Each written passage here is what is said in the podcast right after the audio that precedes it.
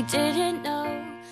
Hello, listeners of AC English. Welcome back. This is Selah. 欢迎大家收听由一席文化出品的《老外来了》。This is 翩翩。So today we want to talk about 中国奇谭。Yes，中国奇谭在 B 站热播，而且火遍了中国的这个互联网哈。Mm -hmm, yes, it's an animated show that has recently become very popular in China. 翩翩 keeps strongly recommending that I watch it. 对我几乎天天发微信问 Selah，你看了没有？Selah，你看《中国奇谭》了吗？Yes, I've watched a little bit, but I need to sit down and really watch it. Mm-hmm. 翩翩你看了几遍？我自己看了一遍，然后陪我好朋友的孩子看了一遍，然后陪我妹看了一遍，然后又陪我老公看了一遍。so four times to be continued. Wow, it must be really good. Yeah. So it tells traditional fables and stories from Chinese history and culture. 是的，中国奇谭里的这个英文翻译特别出彩。 Wow, the English translation is really good. Yeah，那我们今天呢就来看一下其中很棒的一些英文翻译。首先，这个中国奇谭是怎么翻译的呢？ Yeah. 中国奇谭 was translated Yao, Chinese folk tales. 嗯哼，妖 Chinese folk tales。其实关于一些中国传统的名词儿哈，翻译起来的确是非常有挑战性。 Sometimes it's easier to use the Chinese name instead of finding an English translation. 对一些中国的传统名词呢是没法翻译的哈，所以呢就直接用拼音。 Yeah, for example, 粽子 instead of rice dumpling. 呀，还有阴阳啊、风水啊等等。 Yes, it's much easier to use the Chinese name instead of finding an English translation. 对，但是呢，关于这个妖怪，在中国奇谭里有好几种翻译法哈。比如中国奇谭的第一集叫做《小妖怪的夏天》， Yeah, the title of this episode presents the first translating challenge. How do you say 妖怪 in English? Exactly，你没有这个直接对应的英语翻译， There is not a direct English translation. 因为这些都是中国文化里的一些概念哈，Chinese concept。 Yes. They are Chinese concepts that do not directly correlate to English and does not have a perfect translation. 对，就是这个妖魔鬼怪呀、魑魅魍魉啊，就好像是英语世界里的这个 食人魔，还有那个 goblin 小精灵，是在中国的古典神话里找不到这个 perfect translation。Yeah. In Chinese literature, and particularly 西游记, we know that 小妖怪 are creatures that come from animals. Exactly，中国故事里的这个妖怪呢，都是 come from animals，都是动物变的哈。这和你们西方国家对于 monster 的这个理解是完全不一样的。 Yeah. If we translate it to little monster, English speakers will think of a completely different creature in their mind than a Chinese person would. 呀所以呢，如果小妖怪的夏天直接翻译为 a little monster summer 就很不合适。 Yeah, if we name it a little monster summer, it would convey the wrong message of what the show was about. 哎，所以呢，中国奇谭是怎么翻译第一集的题目《 小妖怪的夏天呢？They decided to name it Nobody, using it as a noun. 对，采用意译翻译成 Nobody。我觉得这个翻译真的很棒哈。为什么很棒呢？Well, it showed that this character was a nobody. 嗯哼，英语当中呢，nobody 还常指小人物、无名小卒。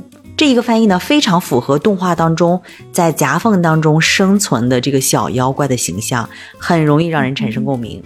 Yeah. So what happens when 小妖怪 is translated with dialogue?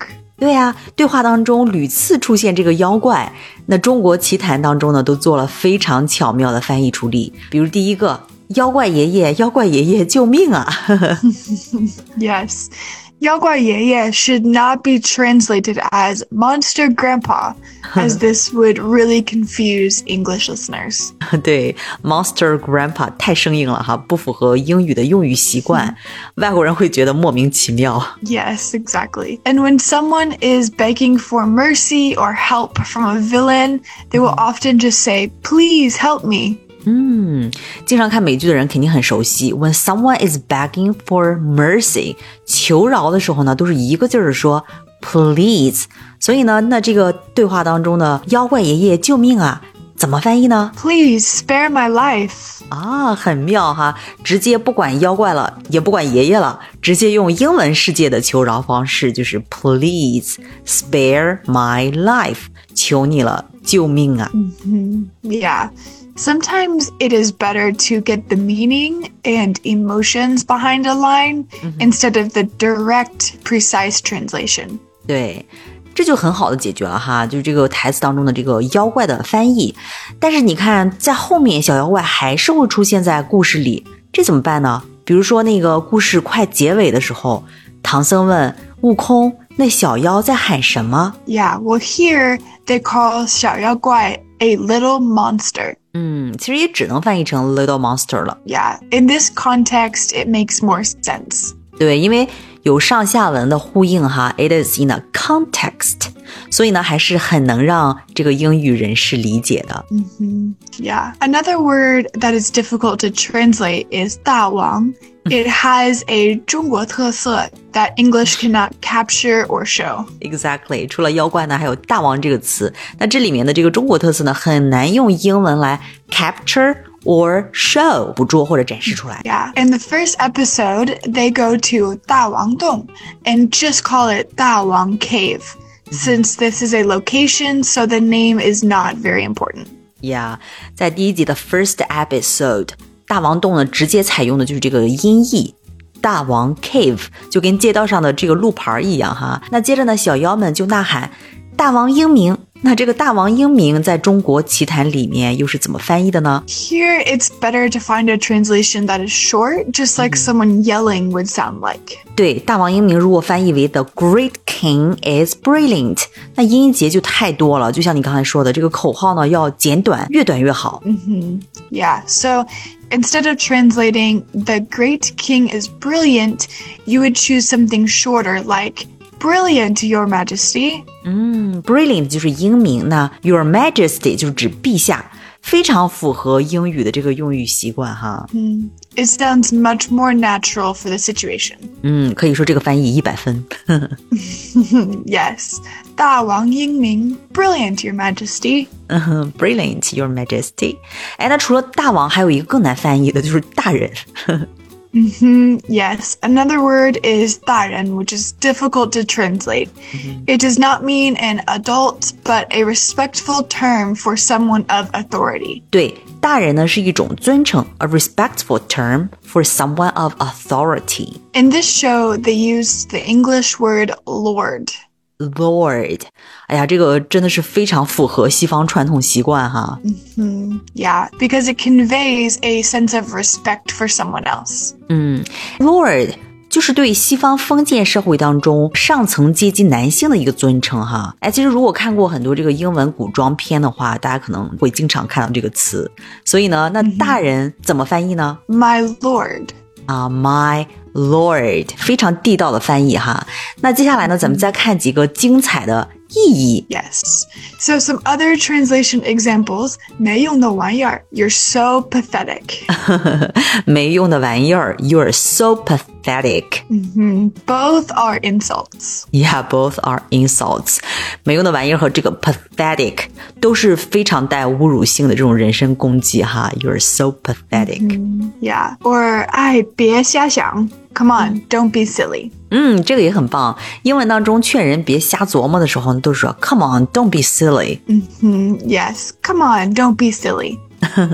还有一句就是这个真乃盖世英雄啊。嗯哼，He is a real hero. 嗯、h e is a real hero，翻译的非常的简短，同时呢特别符合英文表达。 Yeah, they had to keep it short. 接下来我们再来看第二集《鹅鹅鹅》当中的一些英文翻译。那么这个《鹅鹅鹅》呢是一部默片儿， Yes, so this is a silent film, so you must have very concise translations. 嗯哼，对，silent film 默片的转场文字呢就格外的重要。比如说他想请你喝一杯 薄酒。 这个一杯薄酒的翻译就很有难度。 Yeah, they translated as he invited you for a sip. He invited 就是邀请你哈。那 for a sip，a sip 就是一杯薄酒的这个翻译。那这个 a sip 相当于轻啜一小杯，听起来很风雅。 Exactly. The translation was very good. 嗯，那还有一句就是他给你讲山里，你给他讲山外。Mm -hmm. This represents two people and two stories and is not talking about a literal mountain. 嗯哼，对。那在这里呢，这个山里山外是指代两个人的故事、人生故事，并不是指 the literal mountain，就是字面意译上的这个山。所以呢，也得采用意义的方式。Yeah. So they translated this as you talked a lot, your stories, her stories. 嗯，You talked a lot，你们聊了很多，Your stories, her stories，很精炼哈，而且同时读起来呢，就真的特别有诗意的那种韵律感。 Yes. And with this film, it's important to not have too long of an English translation to keep with the pace of the film. Exactly，那希望这期节目呢能够给你安利到《中国奇谭》这部非常棒的这个动画片哈，而且呢，同时能够让你们学到有趣地道的英语。Yes. Have you seen the show? Which one do you like the most? Please so until next time, this is 翩翩 and this is Selah. Bye. Bye.